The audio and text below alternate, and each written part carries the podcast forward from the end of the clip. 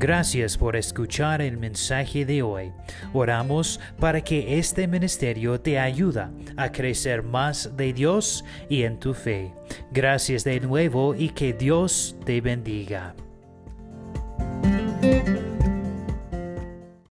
Amén. Por favor, tomen su Biblia Deuteronomio. Eh, Deuteronomio. Y vamos a comenzar con nuestro estudio. Estamos estudiando uh, las características de Dios en uh, miércoles y hoy vamos a estudiar que Dios es inmutable, inmutable. Deuteronomio capítulo 32, por favor, Deuteronomio. Génesis, Éxodo, Levítico, número, Deuteronomio, capítulo 32 y versículo 4.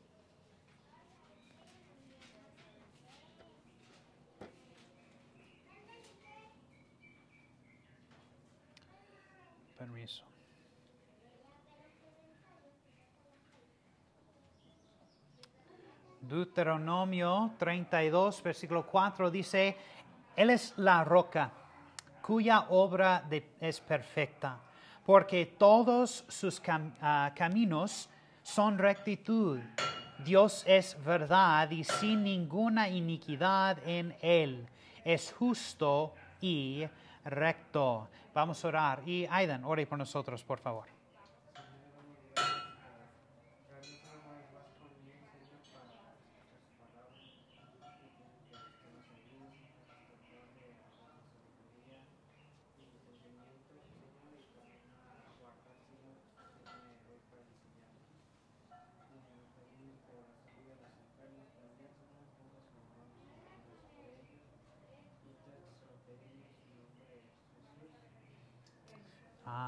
Bueno, la palabra inmutable proviene del latín immutiblis y simplemente en otras palabras, tales como invariable, consistente y fiel, también nos ayudan a entender este atributo divino.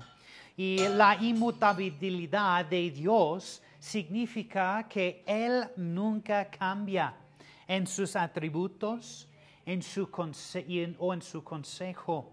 Uh, Dios no crece, uh, evoluciona o mejora. Él ya es perfecto. No puede disminuir, deterior, deteriorarse o retroceder, porque entonces dejar, dejaría de ser Dios. Y lo que Dios es, siempre lo ha sido y siempre lo será. Él no cambia de opinión ni anula un decreto con otra. No hace una promesa y después cambia sus votos. No amenaza y después no ejecuta. Esto es especialmente consolador puesto que la posibilidad de que un Dios todopoderoso se vuelva malvado repentinamente o que de pronto cambie de opinión es completamente aterrado, aterrador. La inmutabilidad de Dios es uno de sus atributos más importantes porque garantiza que Él y su palabra será lo mismo ayer, hoy y para siempre. Él es la única consistente en el universo, el único ser digno de absoluta confianza. Número uno esta tarde es la inmutabilidad de Dios en las escrituras. En las escrituras, como enseñamos, como conocemos, el nombre de una persona tiene gran importancia y ya que el menudo describe quién es y revela algo sobre su carácter. Incluso hoy ah, le damos a algunas personas apodos ah, basados en personalidades o características de una persona.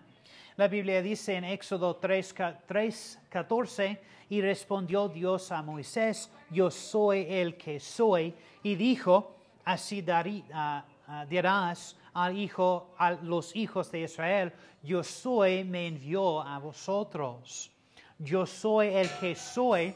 Ah, este nombre se deriva el, del verbo hebreo allá, que significa ser o existir. No solo denota la eterna naturaleza o autoexistencia de Dios, sino también su inmutabilidad. Es siempre, Él siempre es y siempre es el mismo. Otra vez Deuteronomio 32, 4, dar un otro nombre a Dios, Él es la roca, cuya obra es perfecta, porque todos sus caminos son rectitud. Dios de verdad y sin ninguna iniquidad en Él es justo y recto. El nombre la roca. Este nombre necesita un poco de explicación. Dentro de la creación no hay muchas cosas que sean más permanentes o invariables que una piedra o una roca y, las montañas que están forman. Es un consuelo saber que una esta metaforma es inadecuada. Porque cuando todas las rocas de esta tierra se hagan polvo, Dios permanecerá invariable. Amén. Número dos, vamos a mirar a las declaraciones. Habiendo considerado los nombres de Dios que comunican su inmutabilidad, ahora veremos algunas de las declaraciones bíblicas más importantes con respecto a este atributo.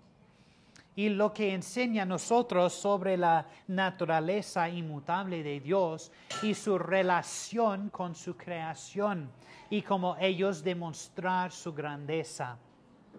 Tomen su Biblia, por favor, a Salmo 102. Salmo 102. Y vamos a leer los versículos 25 al 27. Salmo 102, 25 al 27. Dice, desde el principio tú fundaste la tierra y los cielos son obra de tus manos. Ellos permanecerán, mas tú permanecerás. Y todos ellos como una vestidura se envejecerán, como una, un vestido los mudarás y serán mudados pero tú eres el mismo y tus años no se acabarán. El Espíritu Santo cita el pasaje en Hebreos 1, 10 al 12 y no hubiéramos sabido que el Salmo 102 era un salmo mesiánico si no hubiera complacido el autor de la Biblia. El Espíritu de Dios para revelar el significado de esta sesión en el primer capítulo de Hebreos. La Biblia dice, también tú, Señor, en el principio pusiste los caminos de la tierra y los cielos son obra de tus manos. Ellos ah, perecerán, pero tú permaneces. Y todos ellos, como un vestidura, se envejecerán y como un manto los enrollarás, como una vestidura serán mudados, pero tú eres el mismo y tus años no tendrán fin. El Salmo 102 se aplica al Señor Jesucristo. Es su oración de problemas y tristeza. Este es el, uh, el rey en Getsemaní, su humillación ante su exaltación como se establece en Hebreos 5.7, que dice, Cristo en los días de su carne, habiendo ofrecido oraciones y súplicas con gran clamor y lágrimas, al que lo ah, podía librar de la muerte, fue oído a causa de tu temor reverente. Porque Cristo sufrió por nosotros, Él puede ah, simpatizar con nosotros. Me gustaría pensar que Salmo 102 como el Salmo de Getsemaní. Por favor, tomen su Biblia, si puedes, al Malaquías, capítulo 3. Malaquías es por el fin del Antiguo Testamento. Malaquías, capítulo 3. Y versículo 6.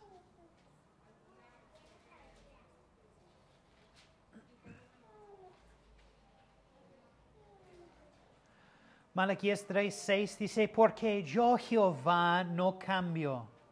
Por esto, hijos de Jacob, no habéis sido consumidos. Esta es la demostración poderosa de cómo la inmutabilidad de Dios afecta su relación con su pueblo. Aun en medio de la infidelidad, ah, infidelidad de Israel hacia Dios, él permaneció fiel. ¿Por qué? Porque Él no cambia y sus promesas no fallan. Dios es un Dios juicio, pero también es gracioso. La razón por qué las israelitas en ese pasaje no habían sido absolutamente destruidos como los e-, edomitas fue por la gracia de Dios fue porque Dios es gracioso. Y Él es todavía gracioso. ¿Por qué? Porque Él nunca cambia. Gracias a Dios por eso. Dios hoy es todavía un Dios de juicio. Quien es, ah, que es un terror para los impíos pero Él también es un Dios que nunca cambia en referencia a su gracia. Y eso es un consuelo para cualquier que acepta la gracia de Dios. Tomen su Biblia, por favor, al Santiago. Santiago capítulo 1.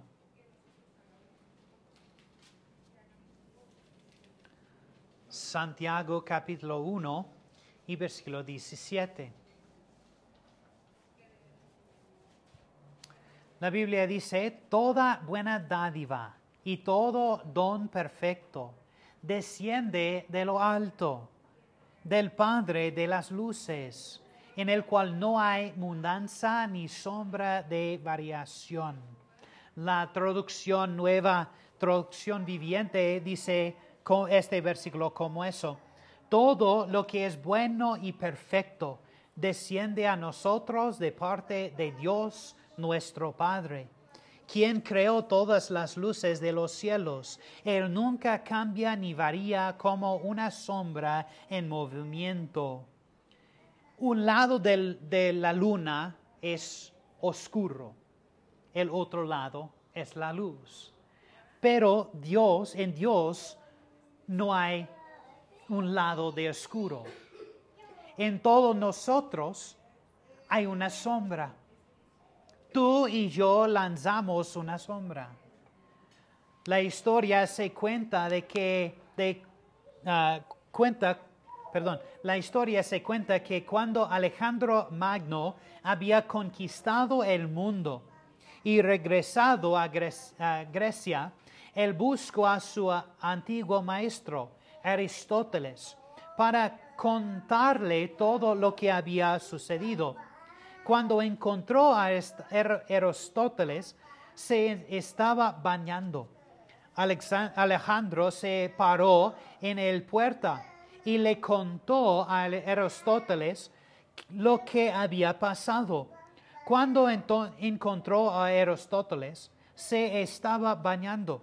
Alejandro se paró en la puerta y contó a Aristóteles lo que había pasado. Entonces dijo, ahora estoy preparando para darte algo que el mundo que quieres. ¿Qué quieres? Aristóteles miró hacia arriba y respondió, quiero que salgas de mi luz.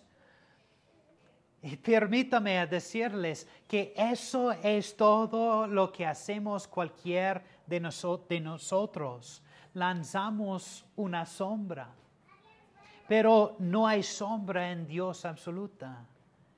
Él nunca cambia, el versículo dice, ni varía como una sombra en movimiento. Dios no varía. Él no cambia. Como revelen las leyes de la creación, Dios no está como un yoyo, como muchos cristianos están hoy arriba y abajo mañana. Y giran y giran. el versículo dice, toda buena dádiva y todo don perfecto desciende de lo alto, iglesia. Si tienes un buen regalo, vino de Él. Cuenta tus muchas bendiciones hoy. El sol, la lluvia, el día nublado, el día brillante, sus hijos, sus nietos, el uh, césped, ¿verdad? El agua que bebe, el aire que respiras. Dios nos dio aire limpio y agua pura. Es el hombre que lo haga, que lo ha contaminado. Dios da buenos regalos. ¿Por qué? Porque Dios es bueno tú y yo realmente no entendamos completamente lo bueno que es Dios. Mira conmigo, por favor, a Hebreos capítulo 13. Hebreos capítulo 13 y versículo 8. Eso es un versículo muy popular a los cristianos. Y decimos este versículo muchas veces en nuestras vidas. Hebreos 13, versículo 8 dice, Jesucristo es el mismo ayer y hoy y por los siglos. Nuestra salvación está asegurada porque nuestro gran Dios y Salvador Jesucristo es inmutable. Su carácter perfecto la redención que Él proveyó y todas sus promesas son los mismos ayer, hoy y por los siglos. El Tito 2.13 dice, aguardando la esperanza bienaventurada y la manifestación de la gloria de nuestro gran Dios y Salvador Cristo Jesús. Número tres, esta tarde específicamente, habiendo considerado muchos versículos que hablan de la inmutabilidad de Dios, de la naturaleza de Dios, Ahora vamos a considerar aquellos pasajes que hablan específicamente de la inmutabilidad de su palabra y su consejo. Por favor, tome su Biblia primero de Samuel, capítulo 15. Primero de Samuel 15 y versículo 29.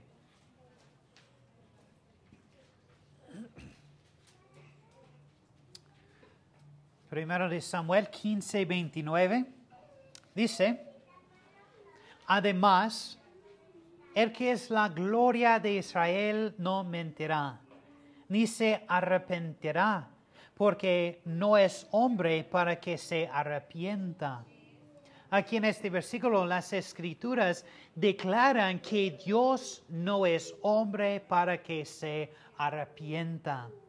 De este y otros pasajes es claro que la inmutabilidad de Dios es, se extiende eh, incluso a su consejo y voluntad. Él es perfecto en sabiduría. Por lo tanto, no erra en lo que decreta él es todopoderoso. Por lo tanto, es capaz de hacer todo lo que ha decidido. Pero, ¿cómo reconciliamos esta enseñanza con otros versículos de la Biblia que parecen enseñar lo contrario? Por ejemplo, Génesis 6, 6 dice, se arrepintió Jehová de haber hecho hombre en la tierra. Éxodo 32, 9 al 14, el Señor se arrepintió de destruir a la desobediencia nación de Israel. Y Jonás 3:10, Dios se arrepintió de mal que había dicho que haría a la ciudad de Nínive. ¿Se contradicen las escrituras? ¿Realmente Dios cambió su opinión? La respuesta no es tan compleja o misteriosa como una pudiera pensar. Las escrituras enseñan claramente que las perfecciones, los propósitos y las promesas de, Dios son siempre las mismas. Pero esto no significa que su relación con su siempre caminante creación y su disposición hacia éste no podía variar. Génesis 6:6 simplemente se refiere a la santa respuesta de Dios al pecado del hombre y su determinación de borrar al hombre de la faz de la tierra. Es lo mismo sucede en el primero de Samuel. En Éxodo 32, 29 al 14, Dios se arrepintió de destruir a Israel como una respuesta clemente a la oración de Moisés. Una oración a la que Dios llevó a Moisés y lo fortaleció para que la hiciera. Y Jonás 3, 4 a 10, Dios simplemente se arrepintió de destruir a Nínive cuando esta ciudad se arrepintió de su pecado. Estos pasajes son recordatorios para nosotros de que la inmutabilidad de Dios no significa inmovilidad. Dios no cambia. Por Él no es estático, ni apático, ni está la margen de su creación. Dios es dinámico e interactúa con su creación. Él es siempre el mismo. Por su relación y sus tratos con los hombres, quienes son mutables, variarán según como ellos responden a Él. Esto no es una contradicción a su inmutabilidad, sino una prueba de esta. Él siempre responderá a las acciones de los hombres de una manera consistente con sus atributos invariables. La Biblia dice en Números 23, 19, Dios no es hombre para que mienta, ni hijo de hombre para que se arrepienta. Él dijo, y no hará, habló y no le ejecutará. Salmo 33, 11 dice, el consejo de Jehová permanecerá para siempre. Los pensamientos de su corazón por todas las generaciones. Por último, esta tarde vamos a mirar a su poder. Es importante entender que la inmutabilidad de Dios no depende solamente de su perfección, sino también de su poder. Dios no sería inmutable si existirá un ser o poder más grande que Él que pudiera coaccionarlo o manipularlo. Mira conmigo, por favor, al Isaías 14. Isaías 14 y los versículos 24 y 25.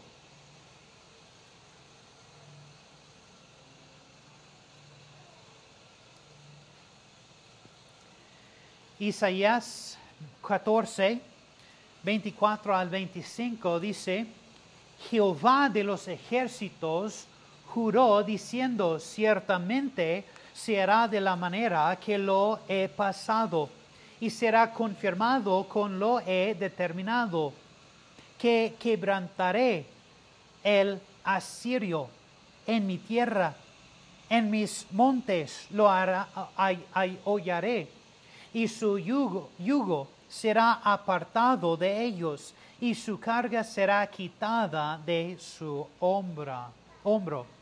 El asirio, en el versículo, representa al rey que viene del norte.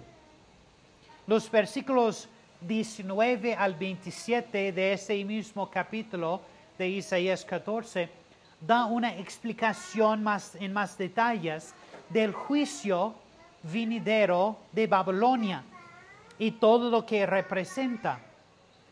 Solo se ha cumplido parcialmente en el pasado, pero se ha cumplido literalmente. Y te animaría a ir a tu casa y leer Isaías 14, 19 al 25 y ve el poder de Dios para sí mismo. Pero Isaías 46, mira conmigo por favor. Isaías 46, 9 al 10, dice, acordaos de las cosas pasadas desde los tiempos antiguos, porque yo soy Dios y no hay otro Dios, y nada hay semejante a mí, que anuncio por lo por venir desde el principio y desde la antigüedad lo que aún no era hecho, que digo, mi consejo permanecerá y haré todo lo que quiero. Hay mucha idolatría moderna de acéptalo una pregunta, mucha gente dice, dice, ¿recibiréis algo cuando vas a la iglesia? Para muchos de los de la gente ir a un a la iglesia es para un servicio es una carga real para ellos. Es como un Dios inútil que tiene que llevar. Pero iglesia, Dios quiere comunicarse contigo tiene algo para ti. Él no quiere lo lleves, Él quiere llevarte. La Biblia dice en Daniel 4:34, pero al fin de los días, yo, Nebuchadnezzar, alcé mis ojos al cielo y recobré mi razón y bendije al Altísimo y alabé y glorifiqué al que viene para siempre, porque su, dominio es un dominio eterno y su reino permanece de generación en generación. Aquí su entendimiento vuelve a el rey y añade estas braves palabras al testimonio que dio en la apertura de este capítulo. Y el versículo 35 ah, dice, todos los habitantes de la tierra son considerados como nada, mas Él actúa conforme a su voluntad en el ejército de los, del cielo y entre los habitantes de la tierra. Nadie puede detener su mano, ni decirle qué has hecho. El rey Nebuchadnezzar, perdón, es un nombre muy largo, extraño, en inglés también, ha aprendido ahora que Dios está dirigiendo cosas, que Dios está en control de este universo. El rey aceptó que esta cosa que le había venido como voluntad de Dios por él Ah, cediendo su orgullosamente a la voluntad de Dios. Iglesia, eso es lo que nosotros como creyentes necesitamos hacer hoy. Dios es inmutable. Tenemos que rendirnos a su voluntad y darnos cuenta de que Él está en control y quiere llevarnos a hacer grandes cosas a través de nosotros. pero debemos estar dispuestos y dejarlo a dejar de rebelarse contra Él. Confía en Él.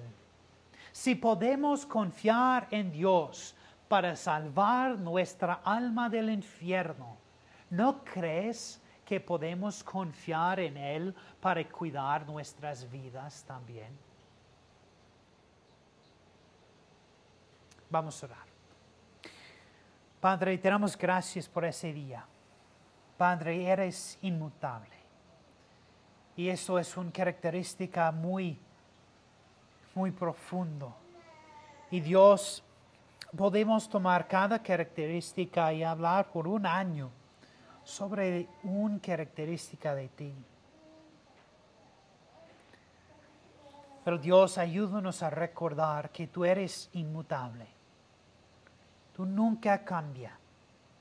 Eres el mismo ayer, hoy y para siempre. Y eres listo para ayudarnos en nuestras vidas. Ayúdanos a Dios a ser dispuestos para ti y para poner nuestra voluntad debajo de su voluntad por nuestras vidas. En el nombre de Jesús. Amén.